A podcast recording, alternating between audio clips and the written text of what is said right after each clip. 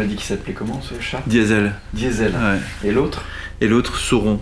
Sauron. Ah oui.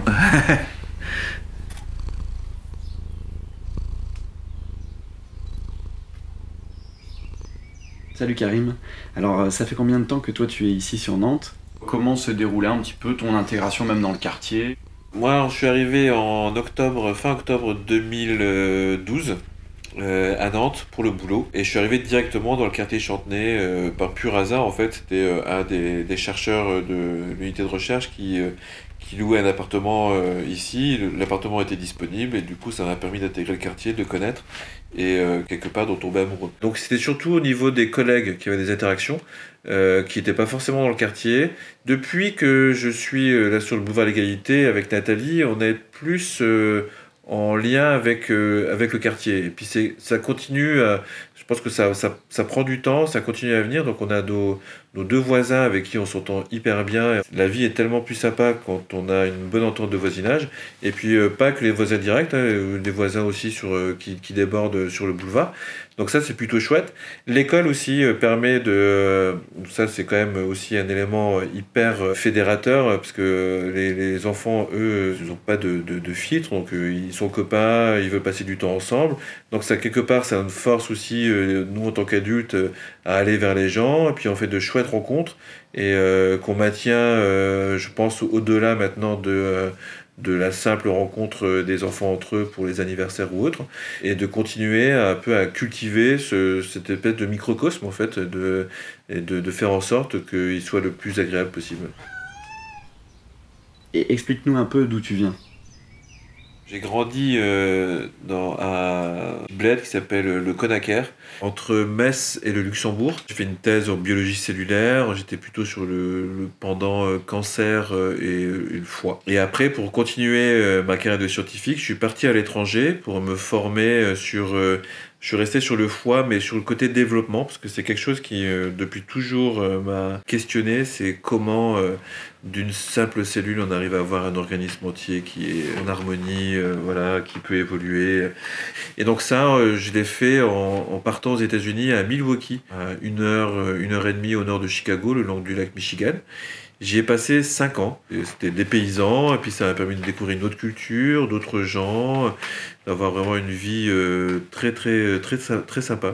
Quand je suis arrivé à Nantes en 2012, j'ai eu l'opportunité, euh, grâce à Patricia Lemarchand, qui est euh, pneumologue et chercheuse à l'Institut du Thorax, qui m'avait proposé de participer à une table ronde pour les utopiales. Et la thématique, c'était euh, origine. Comme je travaille sur les, les, cellules souches, qui est une grande partie de mon projet professionnel scientifique, euh, bah, ça permettait de faire des ponts avec cette partie euh, plus réelle. Et puis pendant la table ronde, j'ai eu cette, cette espèce d'épiphanie sur le lien avec l'œuvre de Frank Herbert et comment lui-même avait, à travers des, technologies qui étaient présentes dans son ouvrage, euh, aborder cette question de cellules souches, de clonage, de euh, reproduction d'une personne à l'identique, euh, des choses comme ça. Et du coup, ça, ça m'a marqué sur le côté vulgarisation, mais pas que. C'est trouver à travers le travail littéraire d'autres personnes des choses qui, qui ont un impact sur notre vie d'aujourd'hui, notamment en recherche et en santé. Pour ceux qui ne connaissent pas les Utopiales, qu'est-ce que c'est en quelques mots? Les Utopiales, c'est un festival de, de science-fiction, le plus gros festival européen du genre, et qui euh, a plusieurs euh, axes en fait. L'exploitation par euh, le cinéma, le jeu, soit un jeu vidéo, jeu de plateau, jeu de société, la librairie, parce qu'il y a une énorme librairie qui se constitue avec plusieurs librairies du centre-ville qui font cette, euh, cette librairie éphémère qui euh, marche énormément. Ensuite, euh, la littérature avec des auteurs, des éditeurs, il y a aussi des, des universitaires qui y participent. Et l'idée étant de, à travers la science-fiction, faire des ponts vers des réalités, qu'elles soient sociales, scientifiques, des réflexions, euh, des, et donc des tables rondes qui permettent euh, d'avoir un échange, que ce soit euh, sur un type d'œuvre ou sur l'impact d'une œuvre sur un problème contemporain, par exemple sur le climat aujourd'hui. Donc voilà, donc tout ça en fait c'est une espèce de bouillon de culture avec une base science-fiction qui euh, dépasse la science-fiction en fait. Et donc ça, moi j'ai trouvé ça juste génial dans le concept et dans l'impact que ça a et ce que ça peut apporter en dehors même juste du côté science-fiction. Là, le chat qui mange des croquettes pendant que tu parles. du coup. Il est passé, tu sais, il s'est dit allez tiens, je... alors moi j'entends que ça. Ah Donc c'est pas grave, tu vas, tu vas, pouvoir reprendre du coup un petit peu. parce que du coup il y, a un grand écart là, que, que, tu as, tu as amorcé avec ton nouveau projet de, librairie, le portail. Du ouais, coup. ouais. Et euh, bah, explique, explique-nous alors. Moi, les utopiales, ça a été, euh, c'est clairement un élément fondateur dans ma nouvelle vie. Ça a contribué à, avoir une espèce de base dans ce, dans ce, dans ce monde, dans cet univers d'échange. Et quand euh, j'ai décidé de, sortir de la recherche pour faire autre chose, j'ai pu utiliser ça en fait pour construire mon projet actuel qui est la librairie ludique avec euh, cette idée d'essayer d'avoir euh, ce que j'ai vécu dans le Festival des Utopiales, de le ramener un peu dans le quartier, dans la boutique, à travers des échanges. Donc là, c'est la proposition de livres, de jeux, mais aussi on a reçu un auteur la semaine dernière, Julien Elbruck, avec qui on a eu euh, un échange avec un public, et c'était hyper passionnant. Et donc de mettre en place des événements à travers un escape game pour lequel on va faire une démo à la boutique, à travers une BD sur le microbiote où les auteurs et une chercheuse vont venir pour en discuter avec euh, les gens qui sont intéressés, et du coup de, de commencer à amener euh, ces choses qui étaient très centralisées sur les utopiales une fois par an, et ben par petites touches euh, localement tout au long de l'année pour que ben, on puisse continuer à cultiver ces échanges.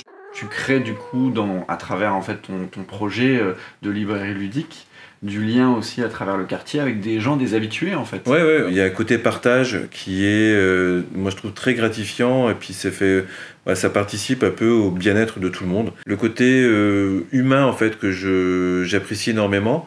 Euh, et puis quelque part, moi, ça me fait grandir aussi. Et ça, c'est quelque chose qui, qui m'attire bien pour justement partager des soit nous sur nos coups de cœur ou bien quand les surtout quand les personnes reviennent après avoir lu un livre de pouvoir en parler de partir sur autre chose tout part de là en fait hein. c'est à dire que je trouve que dans la société on a tendance avec euh, justement les écrans avec les smartphones avec tout ça euh, à se renfermer un petit peu et à voir un peu l'autre comme euh, l'inconnu de voir l'autre comme un étranger en fait avant d'arriver sur les écrans, euh, là, il y, a une série qu'on regarde qui que je pense que tout le monde connaît, qui est Stranger Things. Et, euh, euh, ce qui est sympa, c'est que dans cette série, en fait, ça évoque le jeu de rôle. Et dans la saison actuelle, ils évoquent aussi le fait que les médias parlent du côté négatif du jeu de rôle, de d'une espèce de culte, voire culte satanique. Enfin, Donc il y avait une espèce d'incompréhension euh, de pourquoi les gens euh, se mettent ensemble pour euh, faire vivre une histoire. Alors que maintenant, en fait, bah, on a beaucoup plus de recul, on voit le, côté fait bénéfique. Le jeu de rôle, ça peut être utilisé même au sein d'entreprises pour faire des mises en situation, dans le cadre médical aussi, avec différents patients. Enfin, il y a plein d'applications et il y a vraiment un effet bénéfique parce que c'est des gens qui se retrouvent ensemble et qui finalement interagissent. Euh, les écrans, il y a ce côté euh, Internet. En fait, il y a tout d'un coup, il y a une explosion d'informations qui se fait à travers ces écrans, smartphone, tablette, euh, l'ordinateur. Et on est encore en train d'absorber ça, en fait. Et je pense que c'est quelque chose qui va évoluer. Et ça s'est vu là dernièrement avec la, pandémie, avec notamment le télétravail. Je pense qu'il y a beaucoup de gens qui ont réalisé que au bout d'un moment, l'écran, ça va. Euh, et que revenir vers les gens, c'est quand même euh, notre nature, c'est euh, essentiel en fait, et qu'il faut savoir réussir à faire la part des choses. Et les gens commencent un peu à se à sortir en fait, à relever la tête un peu pour retrouver ce qui se passe autour et peut-être essayer de rechercher des interactions avec la nature, l'environnement et les gens. Mais clairement, plus alors ça peut des fois être conflictuel, ça peut être euh, amical, ça peut mais ça fait partie de notre essence et il faut continuer à la préserver et il faut continuer à échanger et il faut continuer à mettre les gens ensemble pour discuter. Voilà, tout est dit.